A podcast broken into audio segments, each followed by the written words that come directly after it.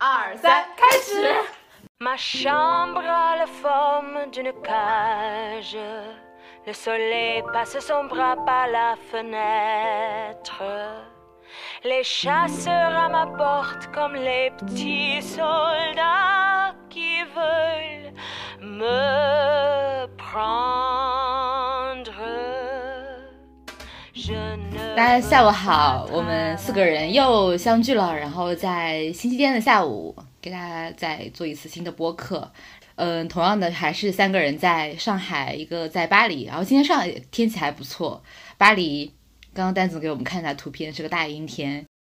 我们今天想聊聊工作的话题，先给大家打个招呼吧。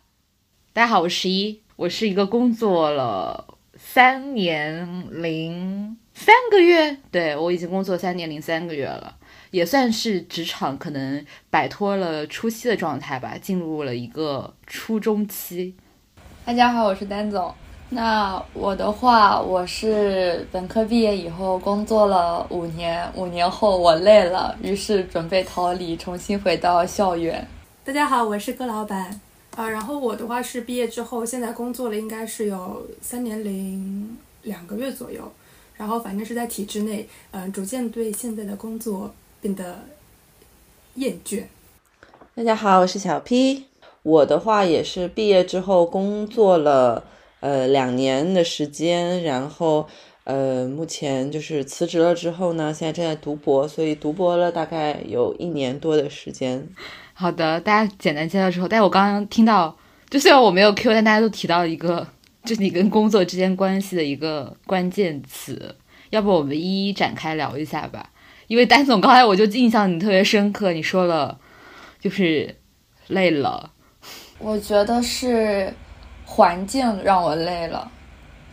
嗯，我当时辞职的话，一方面是觉得我，因为主要还是因为没有兴趣了，因为我是一个兴趣导向的人。如果我失去了对这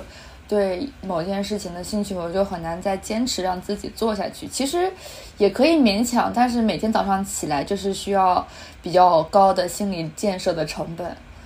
所以我当时在这个肯定是驱使我就是选择新的一条路的一个重呃最重要的原因。但是我觉得工作的环境也让我觉得很累，就是呃和同事之间的那种上下级关系的一些 social 层面吧，我就觉得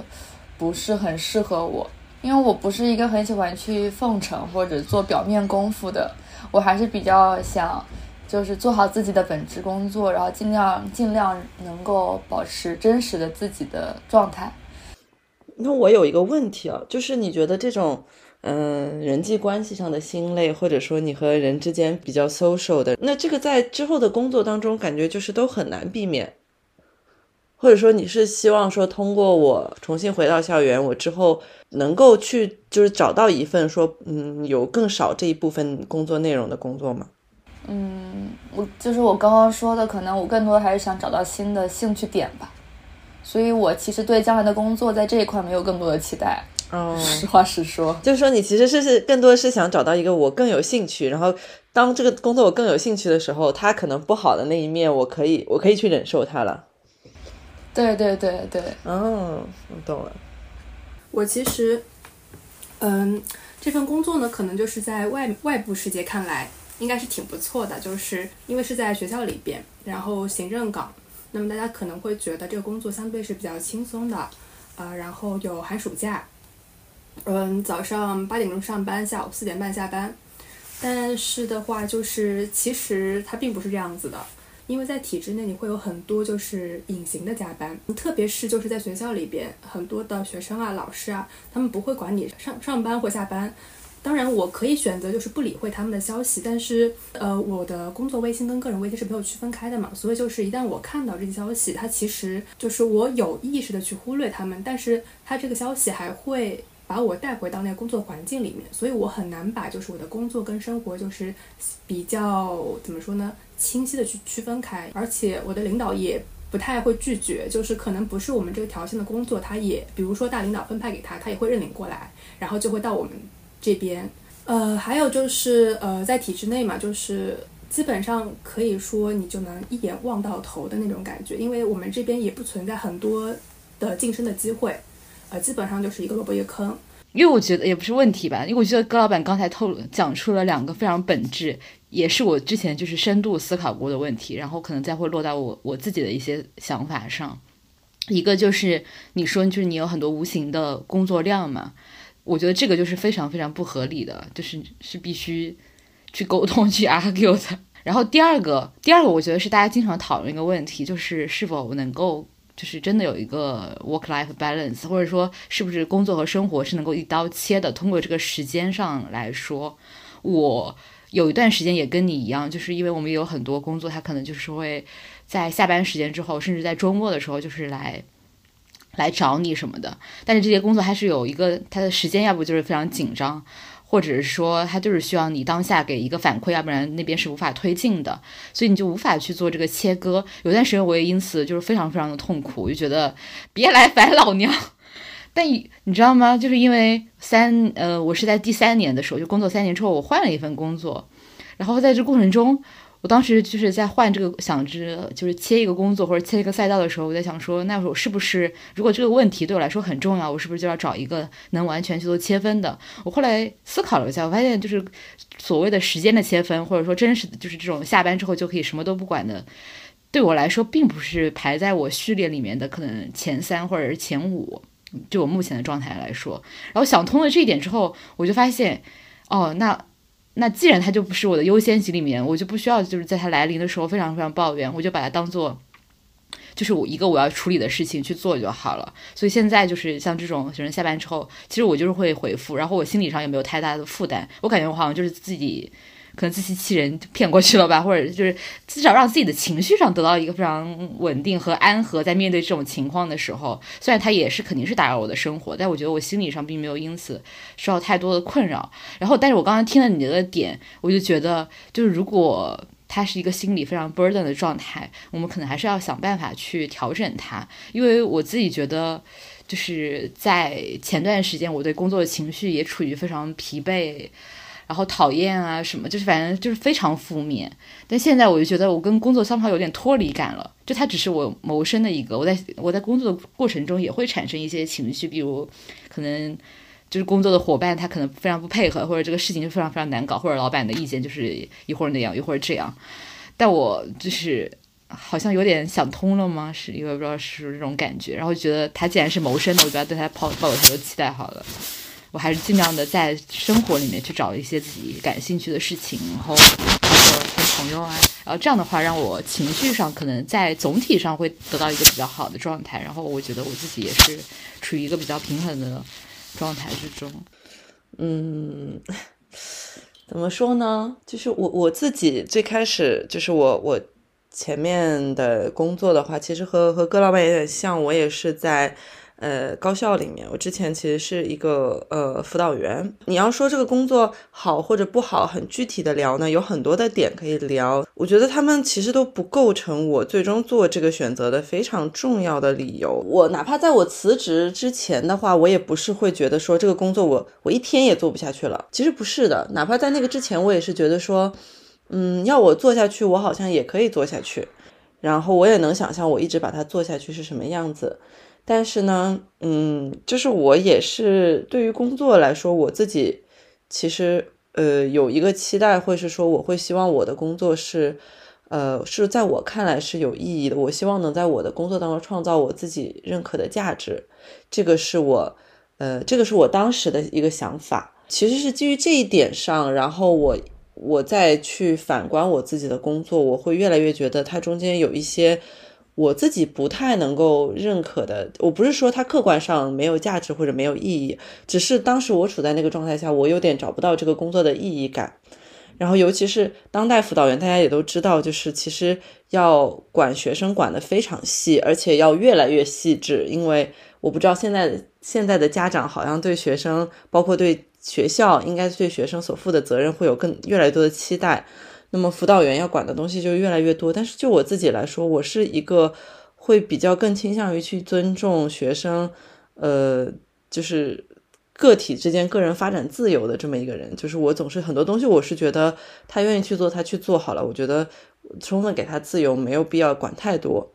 所以它整体和我的一个有一些价值观和一些观念是违背的，所以有些东西我有些工作内容我实在是看不到它有什么的，它有什么太大的意义对我来说。所以基于这个这个点呢，然后就会萌生这个想法。我我当初其实犹豫过要不要读博，最后我选择去工作了。那么就是 What if 如果我去读博了会怎么样？我能不就是我是不是一个其实我是可以，呃，我其实是可以完成。就是更大学术挑战的人，但是我放弃了。当我产生这个念头之后，我就是，我就开始不断觉得说，读博这个选择好像是一个，嗯，更加有意义的一个选择。你更加去能够去追求你的人生挑战，并且是去实现更多的这么一个选择。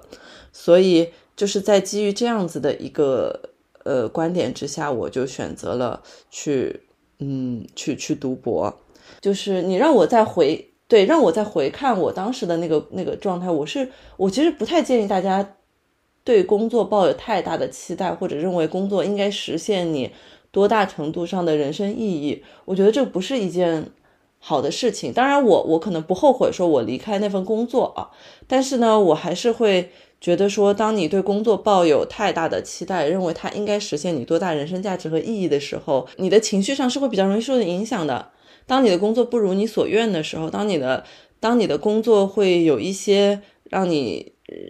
觉得你有一点你觉得不认可的时候，你心里就会产生很强烈的失落感。其实，当我对读博去赋予这么大的意义的时候，它也反过来对我有一些影响。所以，我也一直也在调整我对读博这件事情的心理预期。我现在是比较能够欣赏十一的这个态度的，就是你不要在你的工作上，我现在其实把读博也当成另外一种工作。你不要在你的工作上去索取你太多的人生价值和你情情绪感上的一个满足。嗯，有一种理论好像是，反正会给大家在工作中，或者是你在就是这个工作可能是广义上工作啊，很多人或者说很多中国人或者东亚人，就是意义都是一个挺重要的词。呃，当然物质可能也是并并列的，还有其他等等，比如战略或者是领导力之类的。但意义好像。就是有点说，就你活的活着的话，就必须得一个活法嘛。你工作中就是得谋求有一个最终的一个什么东西，但是这个最终的意义，如果你要把它放在一个非常高的层面上的话，你就发现中国的这些工作岗位就根本不能满足这个需求。所以，对于个体来说，或者我你我们刚刚讨论的点，就是对于我自己来说，我就放弃了追寻这件事情，因为发现这个东西根本是无法求得的。嗯其实我觉得我可以从稍显乐观一点的角度来看待工作的意义这件事情，因为我刚刚也说我是一个兴趣导向的人，所以对我来说，当这件事情引发了在工作上引发了我很强的兴趣以后，我不会去考虑意义这件事情，我会全身心的投入，我去研究我应该怎，我可以怎么样把这个事情做得更有更有意思，就我对自己迸发出的新的想法，我就非常的兴奋，然后我会。就是让自己去自学很多东西，然后让以便我可以真正的 deliver 出我想要的结果。但当我这个兴，我就发现，当我的兴趣逐渐减低了以后，我的这种没有意义感就会逐渐上升。它是一个此消彼长的状态，说明当时在我兴趣很强的时候，也不是说这门工作有多少有多少意义，只是因为我被那个兴奋的感觉所。呃，沉浸在其中吧。到我工作的后期，我就是越来越没有兴趣，又觉得就就会越来越觉得我到底每天都在干什么。所以我我会我会，所以我我在工作中就不太去考虑意义了，因为大部分的人在我看，就是在这种劳动异化的世界里面，嗯，你特别去追求意义，其实是给自己上了枷锁。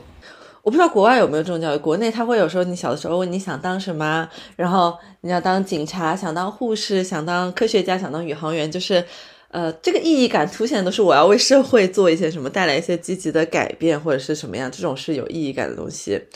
那我不知道这是不是其实是对工作的一种美化，然后让你，呃，为了追求宏大的意义，忽略了个人的感受。但是其实就有点像丹总刚才讲的，我觉得，呃，当我说意义的时候，我其实很多是想指这份工作对你个人有没有一个意义感，就是你在做它的时候，你对你自己所做的东西，你觉得它有带给你一个正向的反馈，它有带给你一个好的提升。然后我其实当时有一个判断的标准，就是我当时在问我自己，这个工作你想不想长久的做下去的时候，其实呃，我有问自己说，你看一下你的，就是在我们那个行业，比方说你的领导，相当于你的 N 加一，你的 N 加二，你看看他们这么多年了，现在他们正在做什么？他们现在就是走这条路径走上去，他们可能做的比较好的人，他们现在做成了什么样子？他们的工作是不是你想做？他们的日常状态是不是你喜欢的一个状态？然后我就这么问自己了之后，我发现我的回答是我并不想做，就是我现在做的不开心，不是因为我做这份工作做的不怎么出彩，或者我并没没有晋升机会，而是，呃，我这么看下去，这份工作它长远的发展，它就不是一个我我会喜欢的东西，所以就是基于这个原因，我会意识到说，OK，这个工作可能确实是不是不是我想做的，所以我不知道这个可不可以成为大家拷问自己这个工作，呃，我喜不喜欢的一个方法。嗯，你这个方法，我我在工作第一年的时候，你知道吗？就是在我处于一个就是快速的学习 curve 在在爬升的时候，我当时就用了这个方法，然后当时的答案简直就是根本没有花几秒，就是 no。但是我还是往下做了，因为我刚才在想一个问题，就是意义或者说落到跟职业或工作有关的，就是大家还是会给自己的工作也好，职业也也好。呃，你会设想它有一个路径，然后你会设想它有一个结果，然后那个结果在达达达到那个结果之后，这个你就是我我我本身可能是实现了我某一种愿景或者我某一种价值，然后呃实现了我小时候的梦想也是有可能的。然后为了这个结果，可能前期你需要付出一些东西，我们只是在 justify 这些付出是不是能够帮助我。去慢慢的去成为未来那个样子，然后当时我在就是找一个 bench 嘛，就看我未来的老板，就比如工作十年之后，我当时工作第一年，第一年还是第二年，anyway 就是在刚开头的时候，确实我学到了很多东西。但我看我工作十年的老板，他好像也在干一些很琐碎的工作，然后也在为他的老板打工。当时我就坚定的说，哦，那不是这不是我想想要做的样子。但我刚才在思考，那为什么我现在还在做这份工作？然后我就觉得，我就觉得可能慢慢长大之后，我就接受我自己是个普通人了。我不可能去走出一条真的像我小时候畅想一一般的一条花路。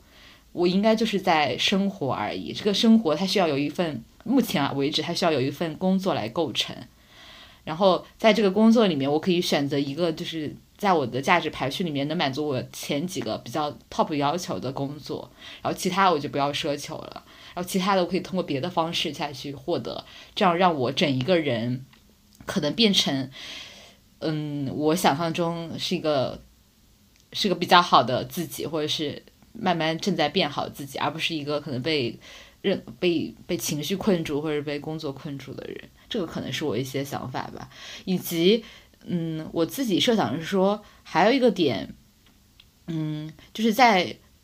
你看这些人的时候，你看一些大的层面，你好像确实觉得他也不是你，因为每个人可能都是独立的。但你看一些小的层面的时候，其实我觉得有的时候还是有一些比较好的发现的。因为我会发现，可能比如我我记得我有一任老板，他的状态可能也不是我想达到，因为他特别的卷，但他非常乐在其中，所以我觉得他好像 inspire 我的点就是。他就在喜欢他做的一些事情上，就是这种喜欢的劲儿，我觉得还是挺好的。但是他是不是要跟他一样，在某一个赛道，就是靠着这种卷生 卷死，我就觉得这个就算了吧，我就不用不用去学习了，因为我也不是那种就不工作就能活得很好的，我还是得工作。所以抛弃一些幻想之后，嗯，就接受一些现实吧，然后在这个现实里面找一条比较好的、比较得自己心意的路去走。嗯，那刚刚十一说的，就让我想到，我觉得我们就是刚刚入职场或者在初期都会有这样的一个和一些比如说职场上的前辈的一个对话，比如说如果你想找工换工作，然后你跟你的朋友分享，别人会问你啊。嗯，为什么想换？会觉得现在的工作就没有意义感，或者是我觉得这不是我想要做的，有很多事情我觉得很蠢。等到我工作了五年以后，我就是我也会跟别人说，工作就是这样的，就是你会变成一个，你会从一个对工作有有追求、有憧憬的角色，慢慢的变成了一个啊，我就接受了，我就妥协了，工作就是这样的。所以你会发现，你身边到到最后，可能呃三十岁往上或者四十岁往上的同事，你觉得他是一个有意思的人，都是因为，当然他的工作是做得好，但是他在工作之外有自己非常丰富的业余生活，让他反哺于他的精神精神世界。然后，所以可能就是 工作的最终、最终呃解答的方法，就是接受工作这一切很 banal、很无聊的这一切，然后在工作之外寻求你呃所谓的人生意义也好，你的快乐也好。对的，而且我觉得确实是，其实就像前面他们俩说的，就是。你对工作的预期是在不断调整的，就像我刚才在描述我的选择的时候，我说用的很多词也是当时我是这么觉得的，然后我也觉得，就是当我们说工作就是这样子的时候，就是你作为新人，职场新人，然后听就是职场老人说，哎，工作就是这样，你可能就会觉得说，天哪，被工作磨平了棱角，或者是什么样，就是这种无聊的、无聊的这种职场老油条。但是在我现在在看这句话的意思，其实就是。我接受了工作这个样子，并且我让自己人生更多的抽离出了工作，工作就是这个样子，我改变不了工作，但是我可以改变我的位置。我只是，对我只是不像职场的年轻人那么样的去把自己完全 involve 到工作里，工作是怎么样就决定了我是怎么样。我工作不好就我要否定我自己价值嘛？有有一次我就是被嗯，我好像看到一个帖子下面有一条评论，我当时就启发了我，大概那个意思就是说你在工作中就是。就在你在工作中可能可能一天内被万千种情绪，然后你还会把它带到家里，然后你就会非常 struggle，然后等等之类的，把自己逼到一个绝境。但你设想一下，就假设你明天就辞职了，然后你就离开了这家公司，就离开了这个小的社会，就你跟这群人真的以后就打交道的可能性是非常非常小的。然后在这种状态下，你就还有必要受那种，就是还有必要受之前。的那种困扰嘛，你就想象一下，其实你跟他们的关系就就存在这这一段工作时间内而已，所以你就是结束工作之后再去为此感到很困扰或者很苦恼，就绝对是一种自我的折磨，就是自我靠上，就是刚才丹总说的自我靠上枷锁。然后我觉得说的真的是对，因为我辞过一次职之后，我就发现。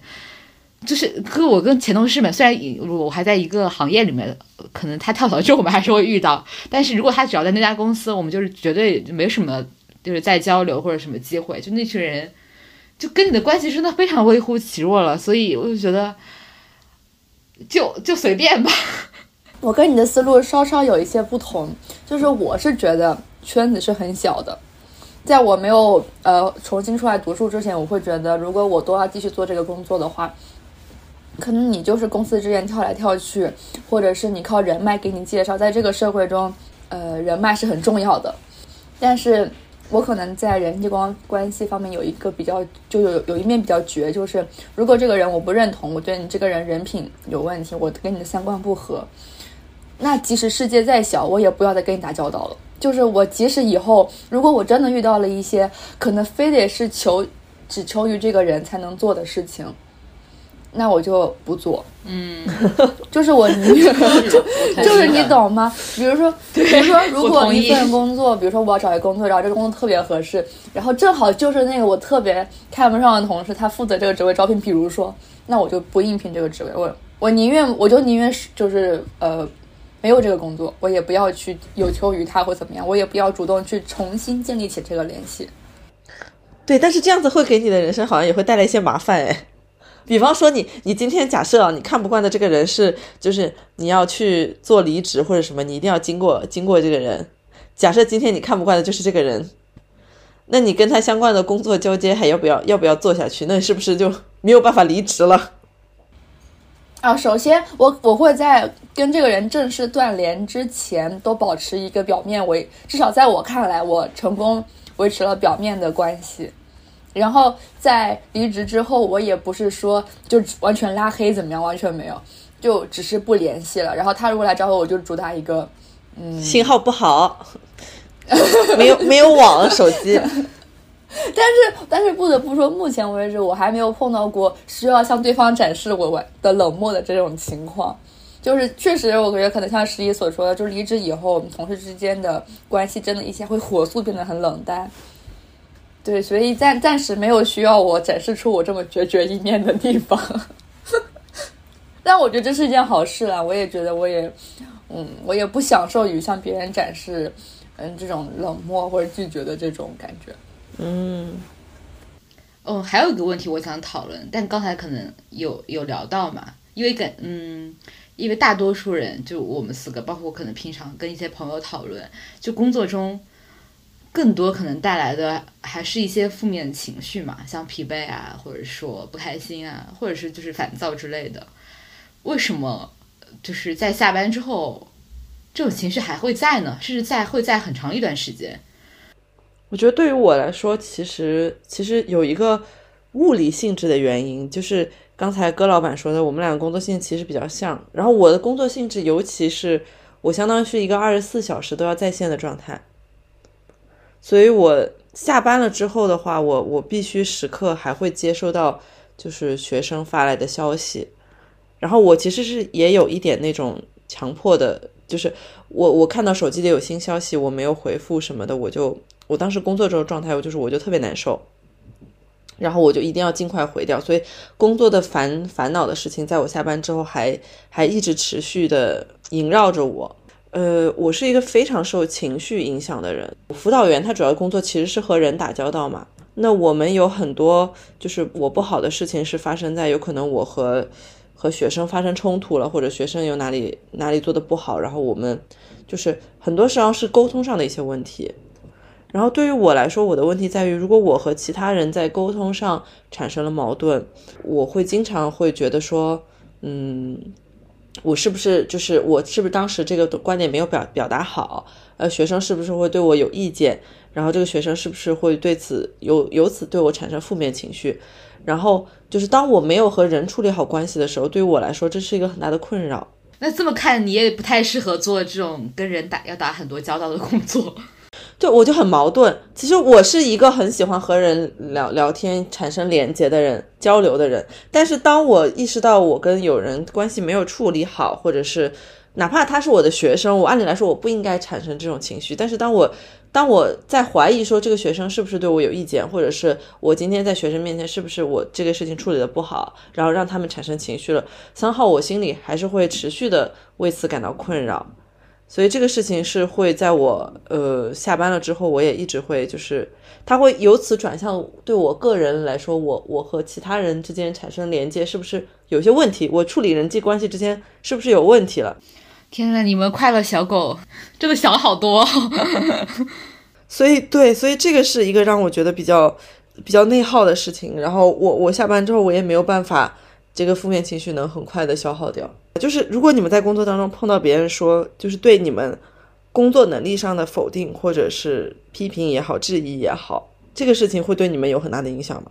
当下就是受到质疑的时候，肯定是心里会不舒服的。反正就我目前工作来说，其实对于我工作能力方面还是没有受到特过特别大的质疑。只不只不过我一开始来的时候，可能呃有领导说过我在待人处事方面有一些哪里哪里需要注意的，我当时也不觉得什么问题。然后的话，当然也有时候也会有一些吧，就是会有比如说老师啊会去投诉我什么什么各种。当然我我嗯，就是现在我来说，这个已经不构成什么问题了。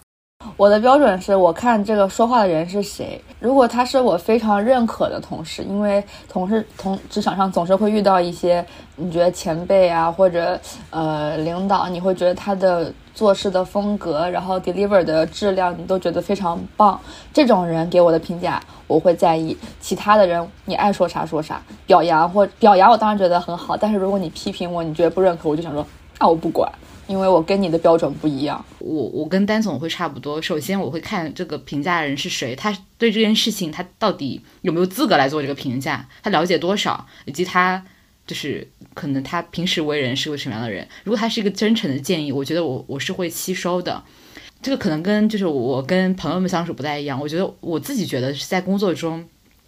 位次比我高的人，或者我的老板什么的，他给的一些建议。其实跟他的个人偏好是有很强的关系的。他有这些建议的时候，就是如果在你不是你你可以去做一个调整，或者说只是个方式上的问题，我觉得我都能接受。但他如果上升到对你人的攻击，或者说他对你的要求突然变成了你明明是这样一个性格的人，然后你一定要变成另一个性格的人，或者怎么怎么样，我觉得是超出就正常的一个工作需求的时候，我觉得在这个情况下，我就是不会理会的。那为什么为什么嗯为什么十一会问这个问题呢？啊，为什么会这问这个问题？我是觉得。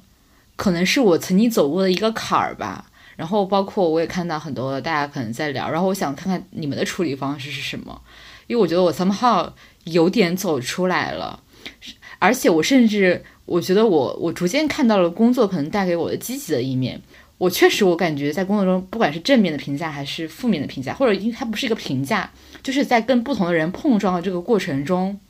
我确实觉得诶，他的那个做法好像是更好一点。或者说他那个处理方式，或者他呈现的状态，好像是我更希望达到的，相比于我可能惯性，或者说我自己思考之后想去做做到的那个情况。所以在这个就是想了这些之后呢，我就觉得，嗯，有的时候就是不要把一些事情完全看成那个是不好的东西，或者说我在工作中其实也不是完全像一个没有感情的工作工具人一样，然后再做一些。嗯，然后比如有的时候我看到就是我老板或者我同事他们在就是面对一些很复杂或者很困难的情情形的时候，其实他就是 super 的 positive，你懂吗？就是那种心态真的让我有一次我都震惊了，就是就是能怎么能积到这种程度？然后包括有些人他其实就是他的当他面对很多困难的第一反应都是那种很就我想办法怎么去解决，不是那种很抱怨的情况。等等，以及有些人，我我能看到他们就是能把对事和对人，就是就拆的还是蛮开的，就是他对你可能会对人可能会有一些，就是都跟你很好啊，但他对事的时候，他还是比较客观的，可能会说这样做你可能更更好。我觉得我慢慢吸收了这种之后，其实我觉得工作也是一个能能透透视自己，然后看别人，然后慢慢去调整自己。就不会把自己钻到一个牛角尖里面去说，哎呀，那别人的什么东西我都屏蔽，或者说你们说的什么东西都都都是都是什么傻逼的话，就是我自己好像有这么一个调整的过程。然后我觉得，哎，工作对于工作这个东西，就是也也也是也是想跟你们聊聊的，就是工作这个事情，好像对我来说，它慢慢变得就是，嗯，是一个还是可以去汲取一些养分的东西，而不是我完全贡献价值和榨干自己的过程。嗯，因为你你经常，因为我就是说，因为我就会听到，就是前面十一说了很多次，就是觉得自己还是需要工作的，就是我觉得他可能他是会对自己的需求有一些觉察，然后他意识到了这一点。我特别同意你刚刚说的一个点，就是嗯，职场中碰到的人，他展示出一些情绪或者他的一些处理方法，我会把自己退一步出来，然后作为一个反省的呃反省的。样例，就是因为我可能到后面，我觉得在职场上面的一些为人处事的风格，我自己已经形成了比较适合自己的一套行事风格。我可以很快的进行自我反省，说我这个里面到底有没有什么做的不好的，或者说如果他来指责我或者怎么样，我我是否真的认同他的指责？如果没有的话，我就会。开始想哦，他为什么会这么想？他为什么这么做？那他如果这么做让我不舒服，那下次我要尽量不要让别人有这种想法。所以我觉得在工作这五年中，嗯，我个人觉得我在人情世故、呃察言观色或者是共情能力方面还是有了一些提高吧。我其实也是认为我们是需要工作的，虽然就是我们会呃经常在说。就是现代社会的工作让人异化了，你变成了这个生产线上的一颗螺丝钉，你变得工作会让你非人化。但我觉得，就是你生活在，其实我们就出生在现代社会，我们的生活很大程度上已经被就是资本主义它的整个的这个规定的社会形态所定义了。有一份工作，然后这份工作你能靠它去赚钱，它成为了自我认可的一个很大的一个部分。那么这一点，我觉得对于你去判定自己是不是一个，呃，有有能力的人，我是不是是不是一个能够养活自己的人，就是这个是一个很重要的标准。在我读博了之后，我在调整心态方面，就是我开始把读博作为一份工作。很多人其实也是这么这么说的，这个时候把它作为一份工作意意意思就在于你不要给它太大的使命感和太大的价值感。我是为了追求热爱，我是怎么样我去做做这个工东西的。这样子的话，就是你会对自己有过高的要求，然后没有得到你想要的结果的时候，你也会比较痛苦。那么你把它当成一份工作的时候呢，相对就会心态上会更平和一点。但是把它当成一份工作的问题在于说，我也是就是每个月是有一定的补助的，但是就会少很多。这份工作就意味着非常少的收入和非常大的工作量，非常有难度的工作量。进来之后会发现，读博其实和你工作什么没有任何区别，你就是被期待去生产出你的 paper，你不停的生产生产更高影响因子的 paper，然后就像你的 N 加一 N 加二要求你去你的工作上有更高的成就也是一样的，但是你的收入很微薄。然后你的反馈给就是你的你投出 paper 给你的反馈这个流程也很长，所以这其实是一个难度很大的工作。所以我在这边也是会说，如果希望有其他的朋友希望通过来深造来逃避工作的话，就是我会劝你再再三思一下。就是回到那个问题，我觉得工作这个事情是现代人对自我评估的一个很重要的指也一个因素。我会觉得我们是需要工作来给自己。呃，来去认为自己是一个有能力的现代人。嗯，但是如果给我一个机会去做全职女儿的话，我也是愿意的。我不知道哎，我不知道，就是就是，如果你呃，因为我是在作为一个就是嗯没有做常规意义上工作很久的人啊，全职女儿的话，会不会陷入一种对自己感觉自己好像没什么价值感，好像。嗯，好像自己是不是一个失败者的这么一个自我怀疑？我觉得会，所以我觉得就是你刚才说的那个，就是你会把读博也归为工作吧，因为你还是要产出的。所以我觉得就是要创造一些什么东西。如果这个东西是在的话，其实就你在一个产出的过程中，产出的这个整一个的这个大的这个系统或者小的这个系统，都可以成为它被定义成是一份工作。它是非常是工作的点，就是在于说你不是自愿产出的，你也是被迫产出的，你知道吗？所以它这一点和工作很像。嗯嗯，但是创业这么想的话，创业它会是一个自愿产出的吗？也不是吧，也是为了生活吧，我觉得。但你如果创业的话，会不会 ownership 更强一点？对，因为我我感觉创业好像跟传，因为我们现在讨论的工作都是你要给一个老板打工。或者你给你的导师打工，对，是打工的一个点。那如果你是家族企业，或者是你创业，其实我觉得它跟我们刚才聊的工作，它是有一些差异性的。就是你好像是这个主体，如果是这样的话，我们刚才讨论的一些情形会不会有一些不同呢？应该会比较大大不同吧，至少我会更加有动力。从自主性上面 肯定是毋庸置疑的。而且我觉得可能是像之前会困扰丹总的这个人际交往这个方面，可能会稍微好一点。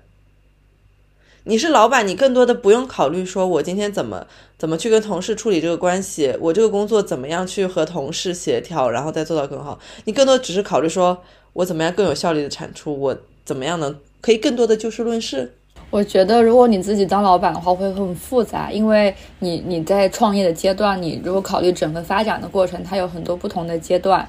嗯，比如说你在创业初期可能是一个人，然后如果你慢慢成熟了，你会有多个人，你需要组建一个团队。那你怎么和团队之间的合作？如果你成功的话，团队还会再扩大，然后然后会产生上下级的关系，就要开始考虑怎么去做 people management。那个对于你像您这样比较呃情绪内耗敏感的人来说，可能会是不小的负担。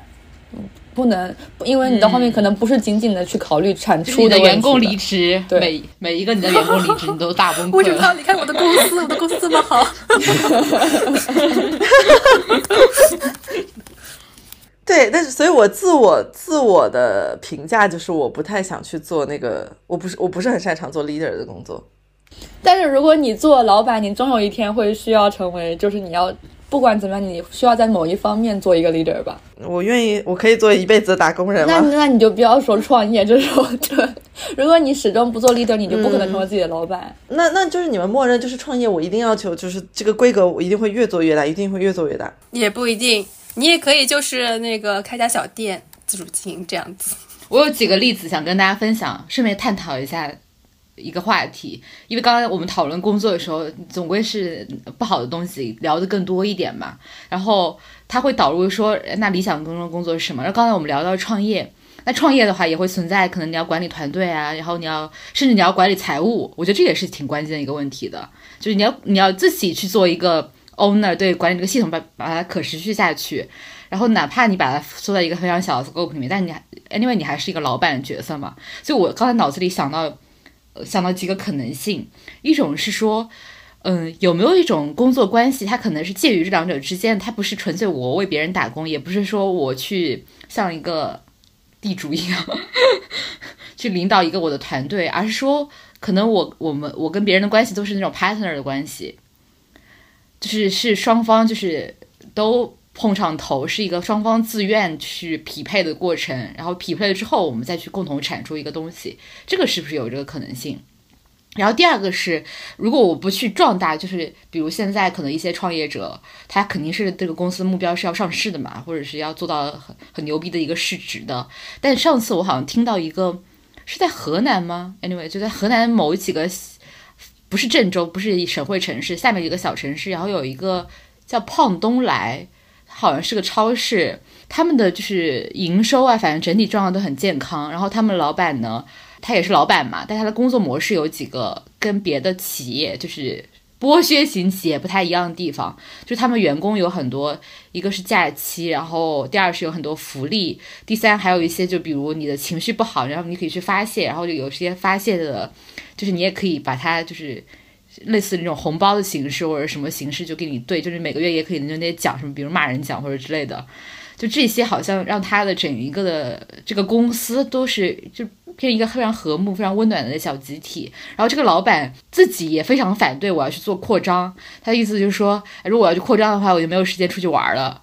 就他有这个心态，在我那次听到还挺震惊的。但就是因为他这种不扩张或者是只开这家这几家店，他就把这个运作模式运转特别的好。然后就处于一个非常 balance 的状态中，我在想，这也是可能是一种理理想中的情景，可以去达到刚才所谓的一些平衡在。呃，我我其实有一点，刚才听十一讲的时候，他第一个我不是特别，我听着有点抽象啊。你有没有什么具体的例子？因为我听下来，他好像不是一个长，就是我们两个合作做一个创业这样，他有点像是项目制的那种，是吗？我我你有什么你有什么具体的，比如说例子吗？对我具化一下那个例子，就比如他其实我当时听的那个例子，他应该就是一个自己去做，但他这个做呢，他是可以跟不同的人合作，然后去产出一些项目，或者是他嗯，就参与到别人的项目里面，然后他都是一枪头式的，两个人一拍即合，然后就就一个事业一直一直 work 下去，他不太一样。就比如我今天我我我想干这个事情，然后你找一个人愿意跟我干，然后这个事情干完了就结束了。我觉得这个是不是有一种可能性？因为他可能就既不是绑定的非常死的合伙人制，就是，就是像我们一定要就是为这件事情彼此贡献，然后把它做大做强。那我的理解的话，这种其实要求你在某一个领域做到比较有影响力，是吗？对的。因为我我讨论这个的时候，是因为前段时间可能看到了两个，然后就是想说，那我理想中，因为我现在是在一家大公司为老板打工的状态，是我的老板也是为股东打工的状态。那如果这个状态可能不是我最理想的，那我理想中的工作是什么样子的？然后我就想了一下这个问题，然后我就觉得，可能我刚才说的第一种情况，就是一个我理想中的，就是你单独可能跟我性格有关系，或者我工作方式有关系，就我 solo 也可以。然后跟别人去做一些合作也 OK，但是呢，又有一个悖论是，他对你所在的工作领域是有要求的。就有一些工作它是合作型的工作，你根本一份一个人无法完成。所以我现在就是这种工作。我想说啊，那我要是工作中途转变转变成另一种，我就必须我就必须得想好我要我要去做什么，才能把它可能把它变成我的一份工作或者副业也好，才能在未来成为一个独立的生产者，然后再去跟别人可能会有一些。合作啊之类的，对我觉得你的那个其实有一点类似内容生产者，但它内容生产者它可以和不同的领域去合作去做产出。对，所以我我其实确实也是比较好奇，就你有没有曾经做有有过我我很想做什么？有，我小时候特别想当作家，你知道吗？哦，我能理解。对我小时候的梦想，那时候梦想的作家，嗯。在在工作了之后，你在你更加认识到自己的呃专长或者自己喜欢不喜欢的东西之后，有没有什么浮现你脑中的理想的工作？我最理想的工作就是在一个小屋子里面有一个自己的木工作坊，然后就是会有一些客户来找我做定制是吗？做一那种。些 定制一些家具什么的，嗯，然后我就每天沉浸在我的小工坊里面，就是那个磨木头，然后 做这些，对，呃，因为我最近就是对呃室内翻修这件事情开始感兴趣，然后就会在视频网站上看一些那种手工自己 DIY 翻修的视频，就觉得非常好。自己给自己哦搭个床，自己给自己做个架子，嗯，高老板有什么理想工作吗？我原来设想的是，呃，在海边开一家面包店，就是有这么一个幻想。我有个同事，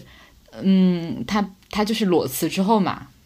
然后就去做自己想做的事情。我觉得不把它定义成创业，也不把它定义成可能什么工作，反正他就是做自己想做的事情了。因为我刚才在想，我们在我们还在在讨论工作的这个范畴嘛，但其实刚才那个。呃，那个丹总提到的，包括葛老板提到的海边开面包店，我觉得它严格意义上不是个工作，是你想做的事情。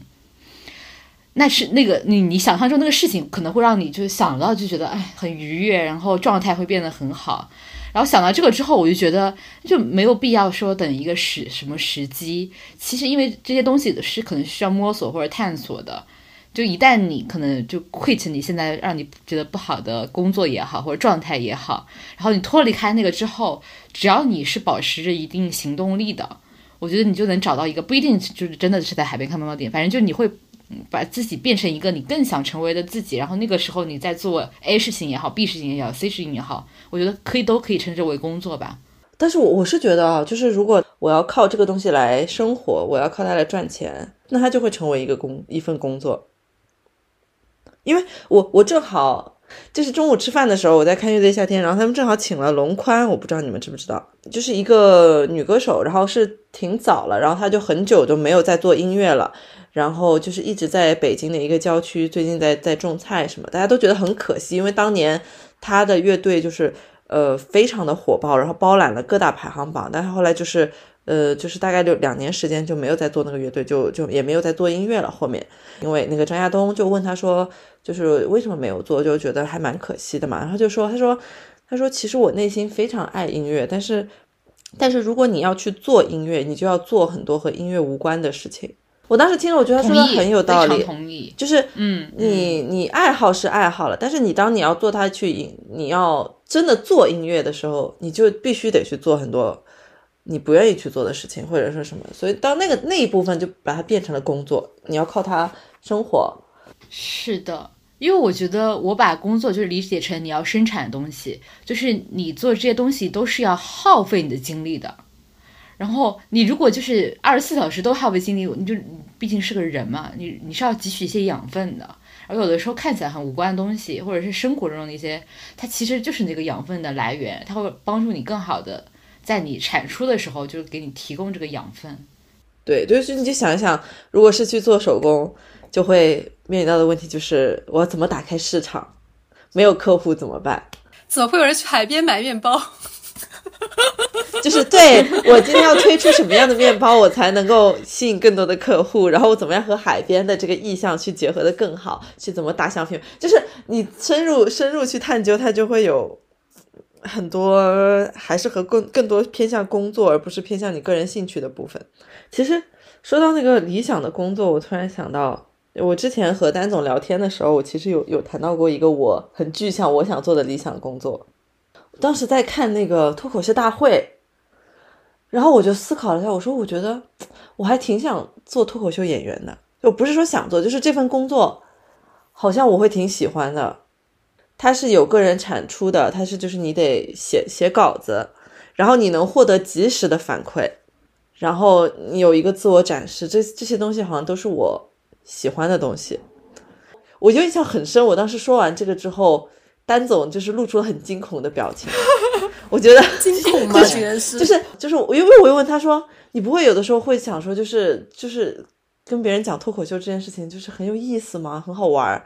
然后他当时就是露出了非常不能理解的表情。就是结合到丹总他的理想工作是在一间无人打扰的小木屋里做木工。突然理解了。对，就是你的理想工作，其实投射投射出来了每个人很不一样的性格和他的理想的生活是什么样的，我觉得还蛮有意思的。因为我发现我就是喜欢做和人有连接的工作，就是我会比较享受他人能够看到我、注视到我、关注到我。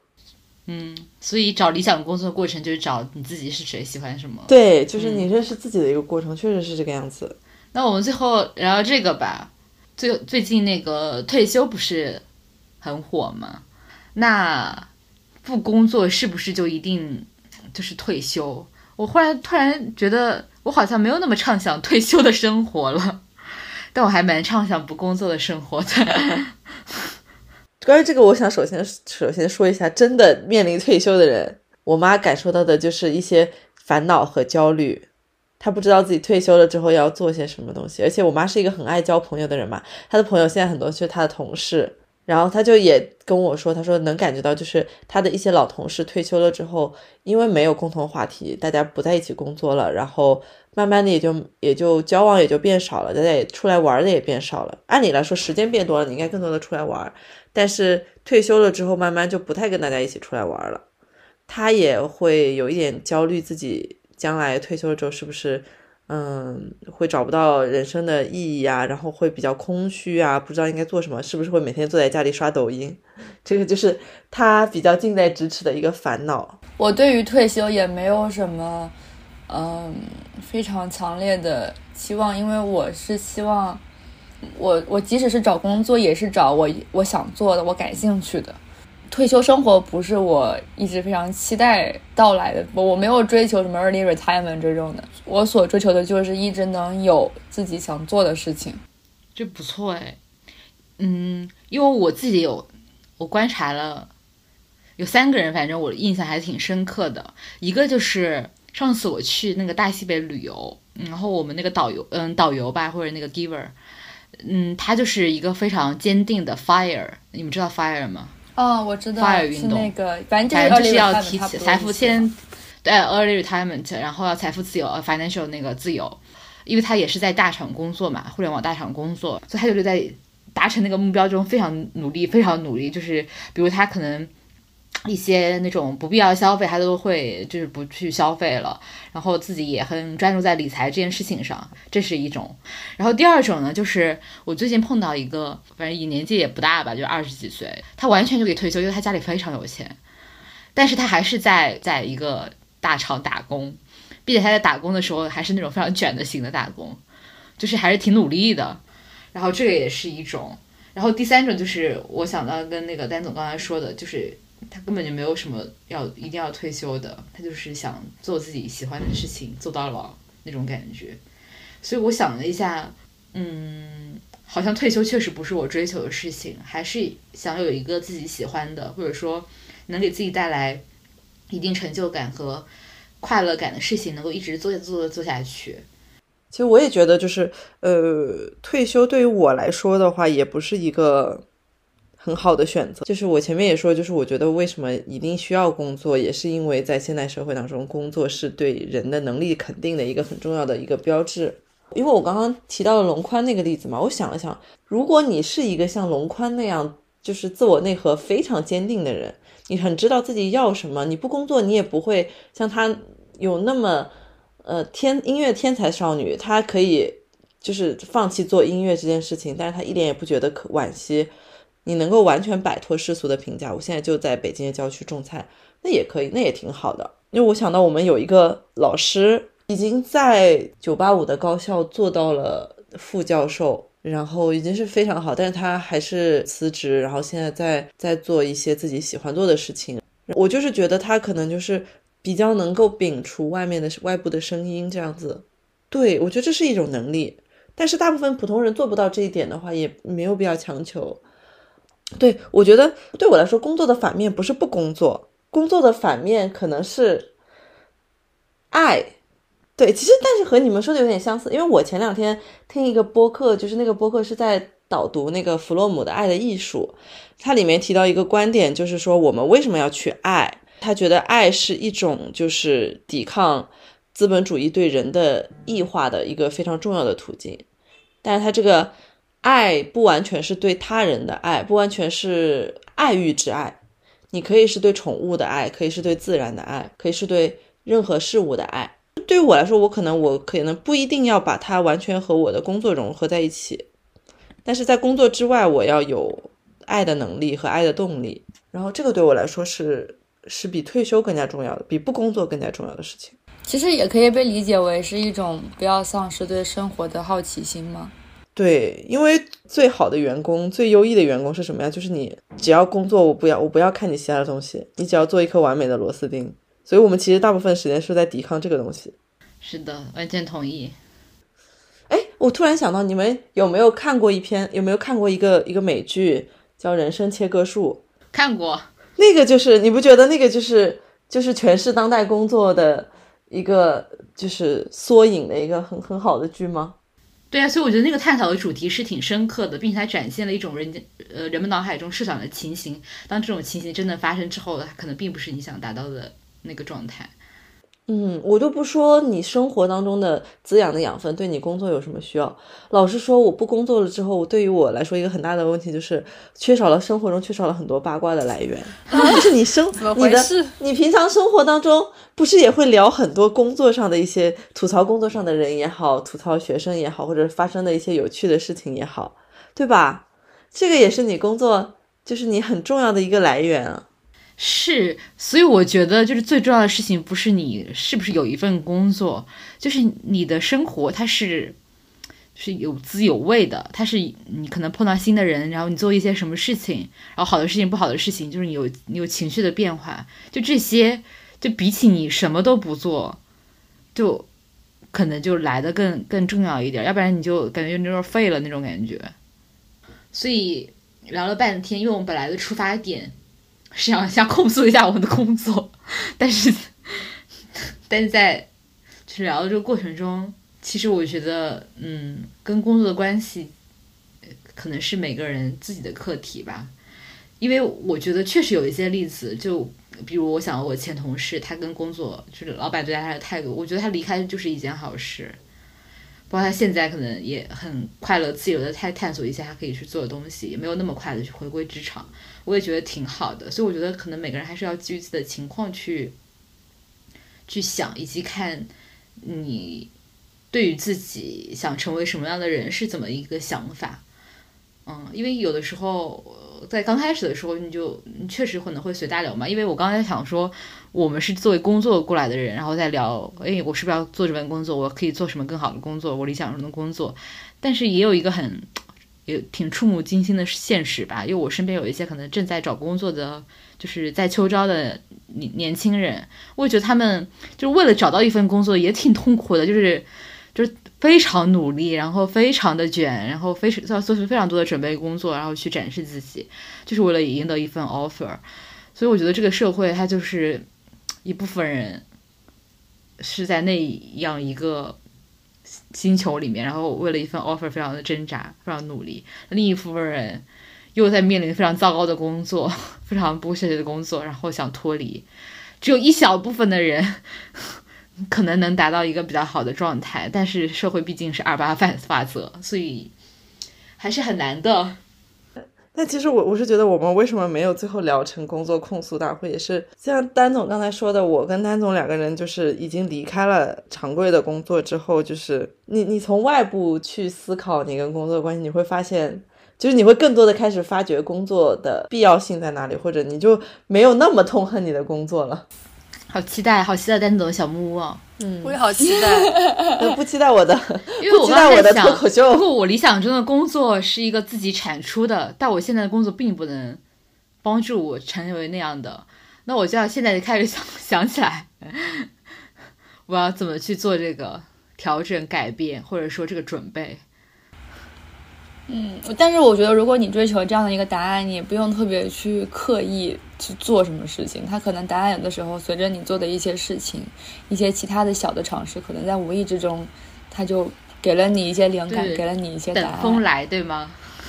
对对对，它就像是一个你在后台运行的小程序一样的，然后它就是在不断的捕捉你生活中的呃元素，可能有些它就自己组合成了一个对你来说合适的答案。